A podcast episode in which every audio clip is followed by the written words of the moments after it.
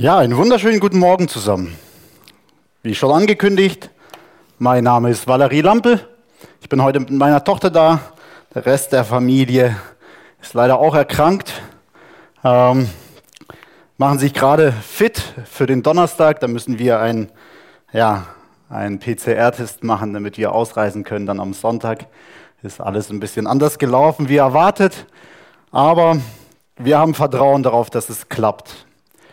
Ähm, wie ihr schon gehört habt, wir dürfen als Familie nach Tansania ausreisen.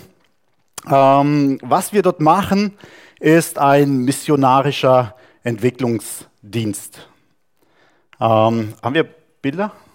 Wunderbar. Ah, da seht ihr nochmal unsere Family. Ähm, vier Kinder, eine wunderbare Frau. Alle gehen freiwillig. Das ist immer ganz toll. Äh, und Genau, das nächste Bild. Wir gehen unter den Coworkers. Die Coworkers sind vielleicht dem einen oder anderen bekannt. Das ist eine staatlich anerkannte ähm, Organisation, die Entwicklungshelfer in Entwicklungsländer, also Fachkräfte für Länder, wo man helfen kann. Der Vorteil bei den Coworkers ist, das ist eine rein christliche Organisation, die staatlich anerkannt ist und auch rein in christliche Werke im Ausland Fachkräfte entsendet. Fachkräfte sind ganz unterschiedlich, Medizin, Schule, Bildung, ähm, Handwerk, ähm, viel Wasseraufbereitung, Hygiene, so Sachen. Ähm, es gibt Berufe, äh, auch ganz außergewöhnliche Berufe, die auch dafür in Frage kommen.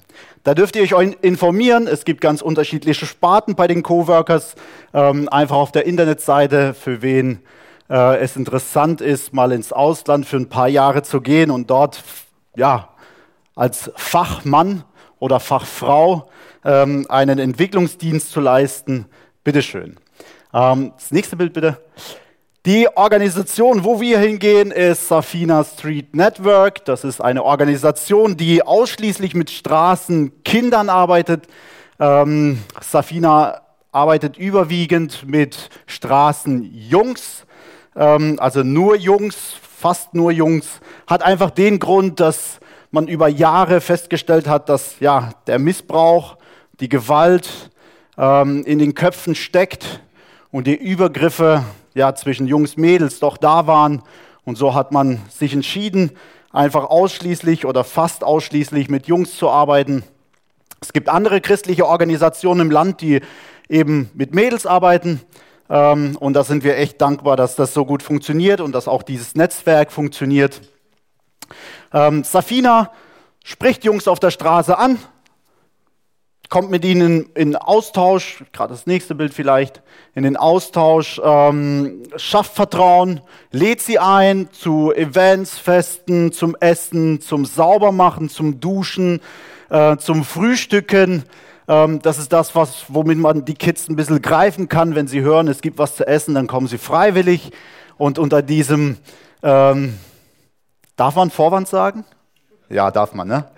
Unter diesem Vorwand hören sie das Wort Gottes. Unter diesem Vorwand kommen sie mit Jesus in Berührung, erfahren Liebe, die sie so nicht kennen. Und da fängt die Arbeit an. Dann kriegen sie die Möglichkeit zu bleiben, vielleicht gerade das nächste Bild, ähm, kriegen was zu essen, kriegen zum Teil auch Klamotten. Ähm, das nächste Bild, ähm, kriegen Bildung, die Kids sind meistens mit 13, 14 Jahren ohne Bildung, Analphabeten. Ähm, und hier machen sie eine Grundschule nach. Also mit 13, 14 Jahren. Ähm, kriegen dann die Möglichkeit, vielleicht das nächste Bild, ähm, sich einer Familie anzuschließen. Ähm, das Erste, was Safina versucht, ist immer in die eigene Familie rückzuführen und mit der Familie komplett zu arbeiten, einfach um dort nochmal Eltern zu erreichen, Geschwister zu erreichen mit der Liebe Gottes. Ähm, wenn das nicht gelingt, kommen sie so wie hier in eine ähm, ja, Wohnfamilie, Pflegefamilie, eine Wohngemeinschaft. Ähm, Gerade weiter, jawohl. Und dann haben sie noch die Möglichkeit, eine Ausbildung zu machen.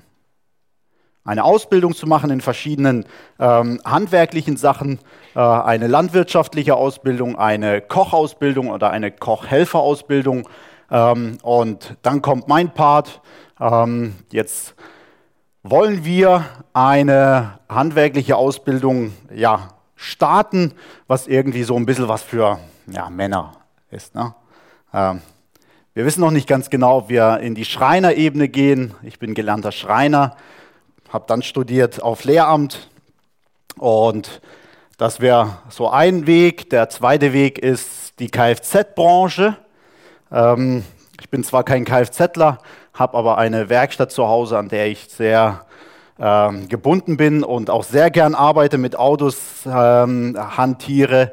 Ähm, ja, eins von den beiden wird es sein. Dafür beten wir noch. Da dürft ihr mitbeten sehr gerne, dass Gott einfach da öffnet, was, was wird da mehr gebraucht und ähm, was auch für die Kids einfach näher ist. Ja, ähm, ja vielleicht gerade das nächste Bild.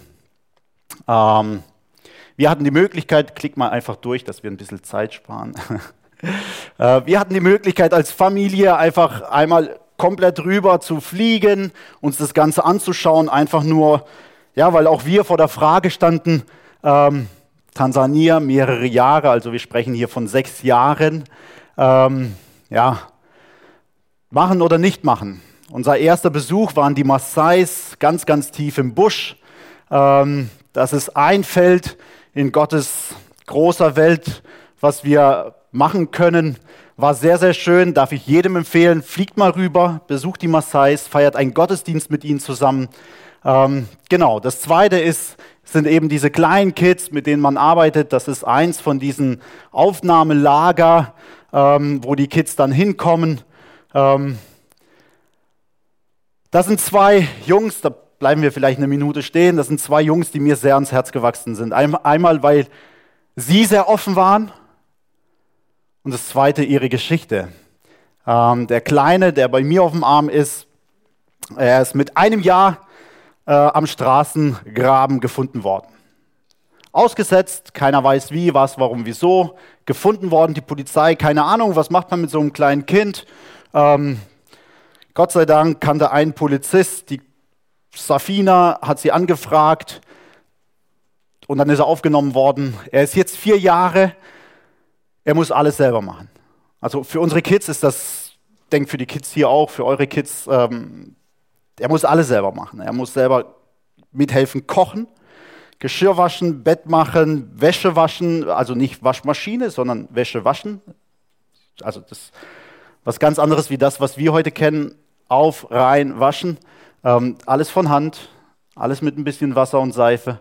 Ähm, macht er mit vier Jahren selber. Der zweite Junge, er ist mit seinem Bruder gefunden worden. Der Bruder ist vier Jahre älter. Der ältere Bruder hat die zwei in einer verlassenen Lehmhütte. Die Eltern sind von heute auf morgen einfach schwupps weg in der Lehmhütte gefunden worden. Ähm, der ältere Bruder hat die zwei versorgt über mehrere Monate. Auf der Straße gebettelt, sicher auch geklaut, ähm, Essen, um die zwei zu versorgen. Das sind einfach diese zwei Auslöser gewesen, wo für mich klar war, ja, hier bist du richtig. Hier kannst du, hier will Gott dich haben. Ich weiß nicht, warum diese zwei. Weil da waren ganz, ganz viele Persönlichkeiten, die ich kennengelernt habe. Aber hier hat Gott mir gesagt, hier gehört ihr hin. Hier gehört ihr hin, hier ist eure Arbeit. Und das dürfen wir tun. Klick mal weiter.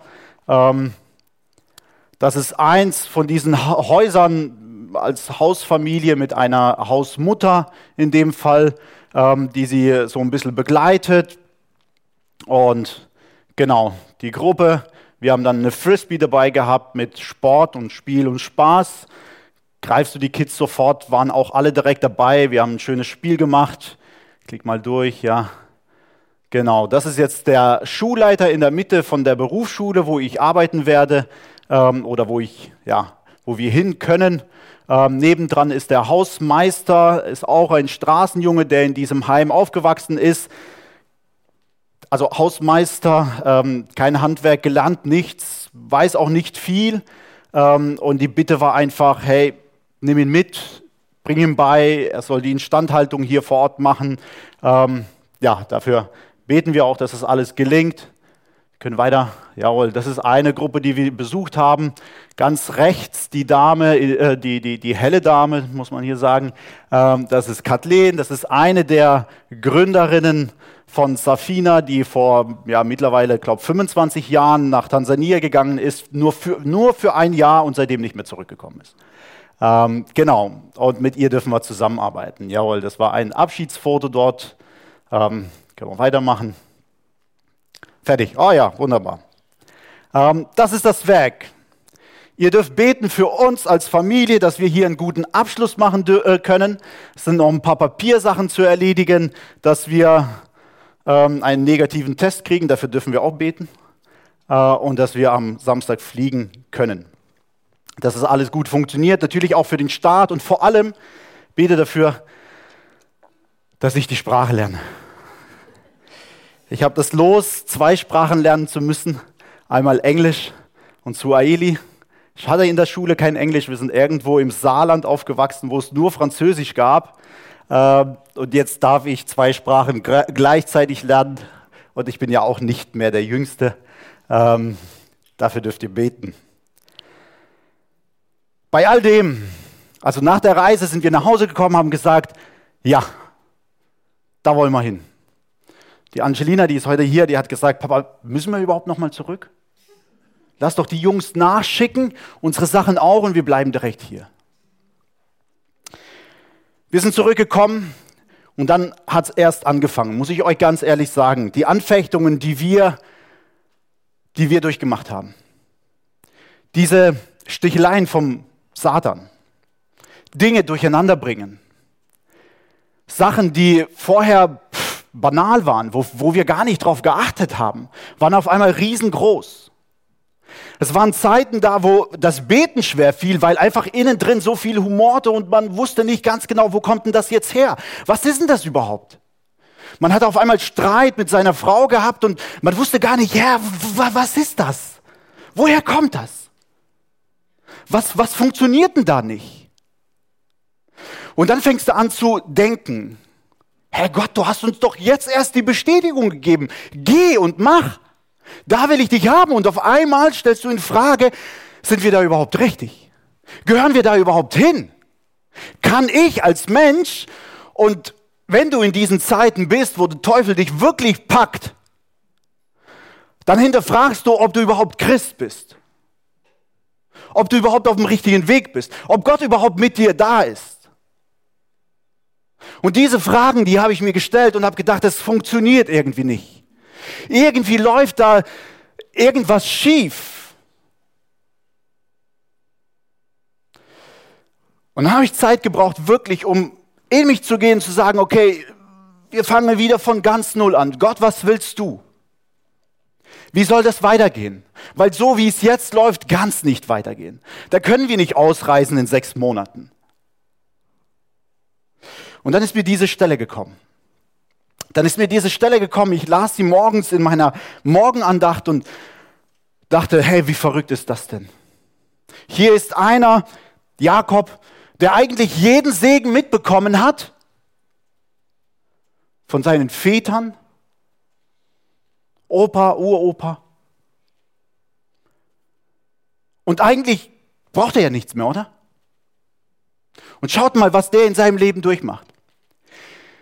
Bei der Geburt klammert er sich noch, will das Erstgeburtsrecht, ne? im Bauch schon. Hat es nicht bekommen.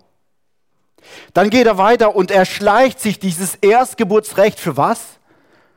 Für ein Linsengericht. Also damit hätte man mich nicht begeistern können. Aber ihm gelingt es. Er geht sogar einen Schritt weiter und er schleicht sich diesen Erstgeburtssegen. Ein Betrüger. Und jetzt flieht er, weil er Angst hat, flieht zu Laban und Laban nimmt ihn auf und er verknallt sich. Dann wird es schwierig. Also wenn man dann noch Schmetterlinge im Bauch kriegt, dann wird es wirklich schwierig. Und was macht er? Er arbeitet sieben Jahre. Und jetzt wird der Betrüger zum Betrogenen, muss weitere sieben Jahre arbeiten, kriegt das, was er haben wollte und arbeitet aber weiter und wird reich, lesen wir. Ja, er wird reich. Nicht nur Laban wird reich durch seine Arbeit, nein, er wird selber auch reich. Und jetzt kommt's ihm und er sagt, ich will wieder zurückgehen. Er flieht eines Nachts mit Hab und Gut und Laban kriegt das mit, rennt hinterher, will ihn zur Frage ja, stellen, was ist da los? Und sie treffen einen, einen Bund. Jetzt geht Jakob mit der Familie über den Fluss, bleibt zurück und will nochmal innegehen. Und jetzt begegnet ihm Gott. Und schaut mal, was er macht. Und das war für mich, für mich war das so unbegreiflich. Er hat jeden Segen. Jeden Segen. Er hat das Versprechen Gottes schon vorher gehabt. Und jetzt kämpft er aber. Und jetzt kämpft er aber. Er hätte auch fliegen können. Er hätte auch sagen können, ja, ja, bleib du, ich hau ab. Ich brauche dich gar nicht. Nein, er kämpft. Er kämpft und jetzt dämmert schon und er hält ihn fest und sagt, ich lass dich nicht gehen, ehe ich deinen Segen bekommen habe. Und er bekommt ihn. Er bekommt ihn. Eine Verheißung, einen Segen. Und dann kam es mir und wie Schuppen von den Augen und mir war klar, hey, du bist in allem, in vielen Dingen bist du so hartnäckig. Und das bin ich. Sehr, sehr hartnäckig. Und du kämpfst und machst und tust. Und wenn es aber um den Segen geht, dann willst du auf einmal sagen, hey, lehn dich zurück, Gott wird dich segnen. Ist okay, setz dich hin, du bist ein Kind Gottes. Der Segen kommt von alleine. Nein, der kommt nicht von alleine. Auch wenn du jeden Abend betest und auch wenn du Bibel liest, der kommt nicht von alleine. Warum leben wir in Deutschland so gut? Was ist denn der Unterschied mit Tansania? Warum sitzen wir heute hier und wir müssen nicht Gedanken darüber machen, kriegen wir heute was zu essen oder nicht? Wisst ihr, das sind die Segnungen unserer Eltern. Das sind die Segnungen von Oma und Opa. Vielleicht der Großeltern, die zu seiner Zeit, zu ihrer Zeit um den Segen Gottes für dieses Land gebetet haben. Und wir schöpfen heute daraus, wir junge Generation, können sogar sagen, wir Rotzlöffel, weil wir wissen es ja besser. Und wir schöpfen heute daraus und sagen, ist doch logisch, Gott segnet uns. Aber das ist nicht selbstverständlich. Wenn wir uns heute zurücklegen, lehnen und sagen, mir geht's doch gut, dann denkt doch bitte an die nächste Generation. Wir haben Kinder. Und ich hoffe, ich krieg Enkelkinder. Wir wissen es nicht. Ich wünsche es mir. Denk an die nächsten Generationen. Auch sie wollen im Segen leben. Und das, was wir heute erleben, sieht ganz anders aus. Lasst uns nicht vergessen, dass der Segen, der Segen muss, will erbeten werden. Gott will geben. Und wir lesen in der Bibel, er gibt.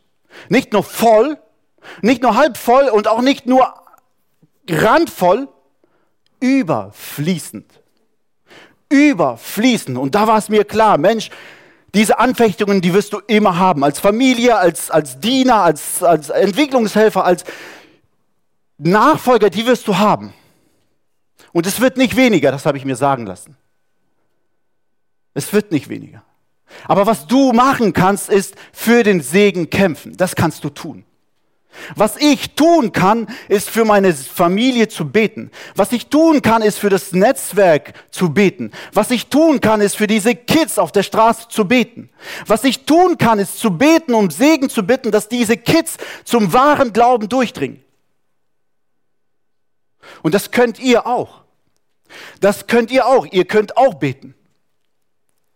Ihr müsst auch beten für die nächste Generation für eure Kinder, für eure Enkelkinder, für die Kinder in der Gemeinde.